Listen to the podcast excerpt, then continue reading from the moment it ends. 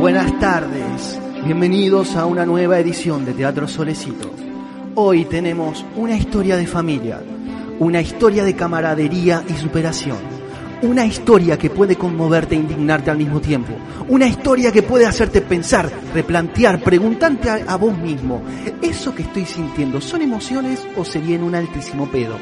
Una historia que no escapa de lo que se vive día a día. Una historia que nos refleja cómo este país se saca adelante desde la clandestinidad porque sabemos que lo único negro aceptado socialmente es el dinero. Por eso es nuestra obligación avisar previamente que el siguiente radioteatro y sus personajes son producto de la ficción, que cualquier semejanza con la realidad es mera coincidencia y que la presencia de menores queda bajo la exclusiva responsabilidad de sus padres, a menos que el pibe sea no deseado. En ese caso entendemos que le chupe un huevo y un ovario. Dicho esto, bienvenidos a esta nueva edición. Hoy presentamos Cómo pega la prima. Ay, qué día cansador del trabajo, pero bueno, al fin estoy en casa. No puedo creer que trabajando 10 horas todos los días no llegue a fin de mes.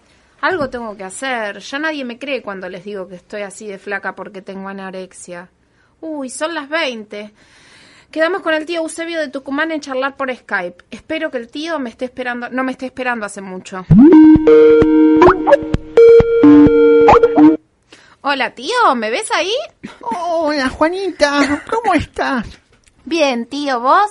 ¿Cómo anda todo por allá? ¿Cómo anda la tía Ramona? Bien, nena, la tía está cocinando y tuvimos la suerte que pasó una comadreja por la puerta de casa y la cagamos a piedrazo hasta que la quedó. Así que hoy cenamos puchero.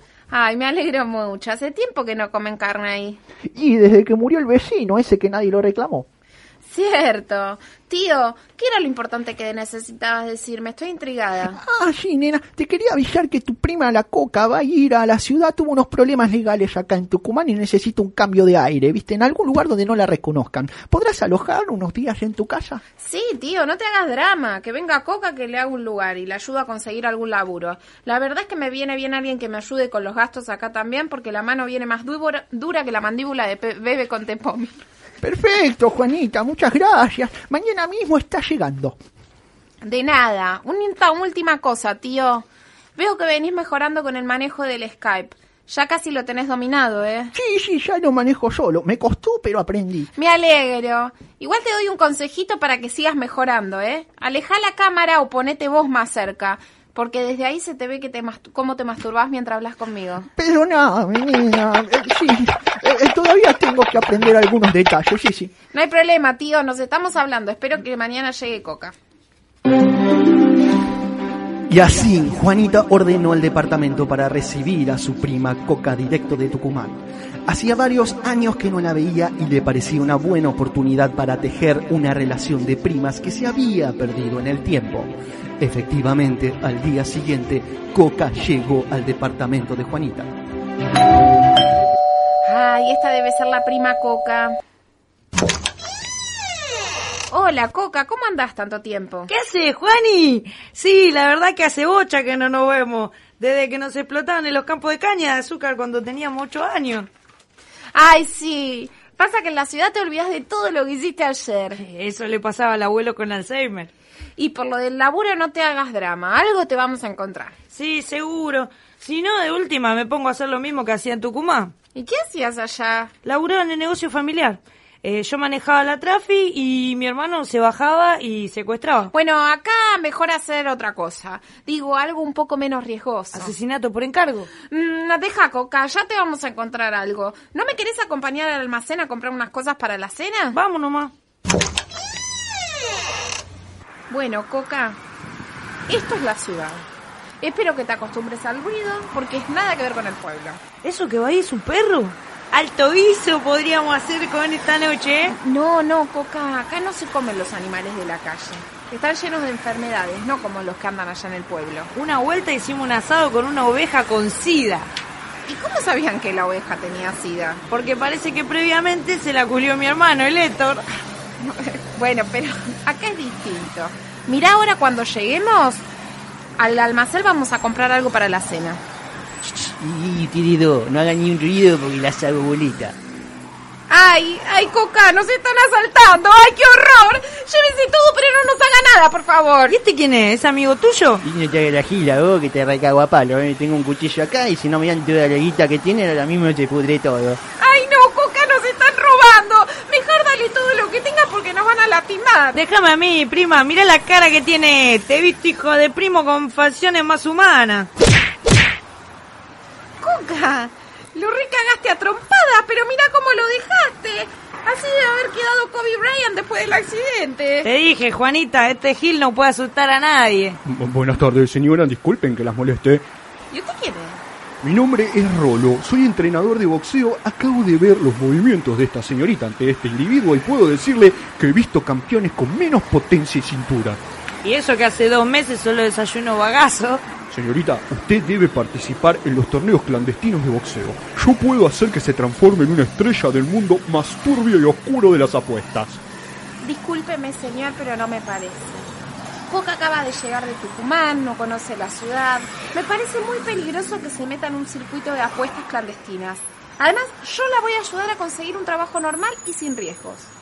Bueno. Solo por curiosidad, ¿cuánto podría ganar ella por la cada pelea? Y bueno, yo podría arreglar una pelea para las próximas semanas en la cual podría ganar, a ver, una bolsa de dos mil dólares.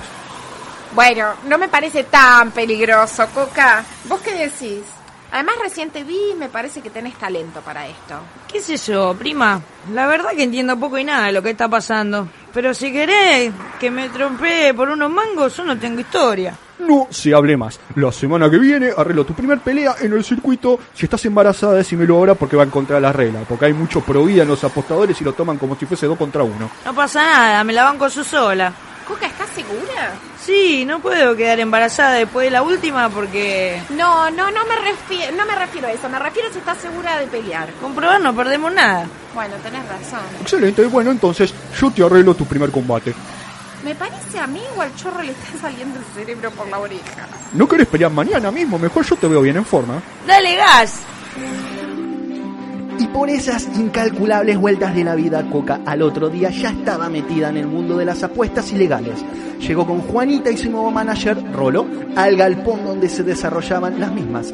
Juanita no estaba muy convencida de aprovechar la mano fuerte de su prima para un negocio clandestino, pero por dos mil dólares un día te puede cambiar la filosofía de vida. Todos sabemos que la ética no paga el alquiler. Bueno, bueno, espero estés preparada para tu primera pelea, Coca. Esto puede ser el principio de una gran carrera. Ay, Rolo, ¿cómo de, gol ¿cómo de golpe no estoy tan segura de someter la coca a esto? Perdón, pero mirá lo que es ese contrincante. Tyson era un nene desnutrido al lado de este. Mira esa cara de haberle pegado a su propia madre que tiene. Justamente está cumpliendo libertad condicional por eso. Salió hace una semana. Se parece un poco a mi pareja anterior, mi hermano Tito, pero con más tatuaje. Rolo, esto ya me parece muy peligroso. No me dijiste nunca que los rivales del- eran expresidiarios de 200 kilos. Mira lo que es ese tipo. Tiene tatuado todos los palitos con los días que estuvo en la cárcel. Así a simple vista parecería que tuviera 15 años. No, esos palitos tatuados no son los días presos, son los convictos que se cargó estando adentro. ¡Qué horror! Coca, podés arrepentirte y nos vamos ya mismo. Creo que lo de hacer secuestros será menos peligroso. De última te consigo un laburo en la oficina, hace falta alguien que limpie los baños. Hace dos años que no los usa nadie de los sucios y tapados que están. Prima, no te hagas drama. Una vuelta borracha me cagué atrompada con un tractor. Bueno, bueno, basta, basta de charla, ya comienza la pelea. Coca, subite al ring y cuando escuches la campana es que comenzó la pelea. Ahí voy. No sé si puedo mirar esto, Rolo. Si le pasa algo a Coco, ¿qué le digo a, a mi familia en Tucumán? Ya comenzó, vamos, vamos Coca, vamos, dos luquitas verde. A la mierda. Coca acaba de destrozar a ese mastrodonte asesino de tres golpes. Bien, Coca, eso, eso es lo que hay que hacer. Eh, pa, pará, Coca, en el piso ya no hace falta que le sigas pegando. Rolo, ¿por qué Coca sigue pegando si el contrincante está inconsciente en el piso? Eh, que en realidad no debería pegarle más. Le acaba de explotar la cabeza de un, de un pisotón. ¿Está permitido eso? Bueno, que tampoco es que haya un reglamento. Eh, ya está, Coca, bajate, bajate que ganaste. ¿Y cómo estuve? Che, me re gustó esto. Y ahora me dan la plata y ya está, así es fácil. Coca, tu carrera de estrellato clandestino recién empieza. Vas a llegar lejos vos. Che, qué buena onda. Deberíamos hacer esto en Tucumán, ¿o no, Juanita? Y no sé, Coca, ya en Tucumán ya tenemos nuestros deportes clandestinos. No sé si sumaría más. ¿Cuándo es el próximo, Rolo? Estoy para subirme de vuelta ya una vez que limpien los sesos del gorila ese que me duró menos de la presidenta de, de la presidencia de Rodríguez A. Mañana sale otro que mataba ancianos a golpes con un Nokia 1100. Te arreglo la pelea. Qué lindo tener una carrera al fin, ¿eh? Vamos a comer algo que vi una paloma ahí atropellada en la vereda y me dio hambre. Y de esa forma Coca se dedicó a ganar peleas clandestinas contra ex convictos. Llegó en un mes a un récord de 20 peleas ganadas, 0 perdidas y 15 knockouts debajo del ring por discusiones callejeras. De esa forma no solo ayudó a su prima en la economía doméstica, sino que se la alcanzó para mudarse a un coqueto barrio de zona norte y ponerse un gimnasio para lavar el dinero ganado clandestinamente. Y colorín colorado, este cuento se ha noqueado.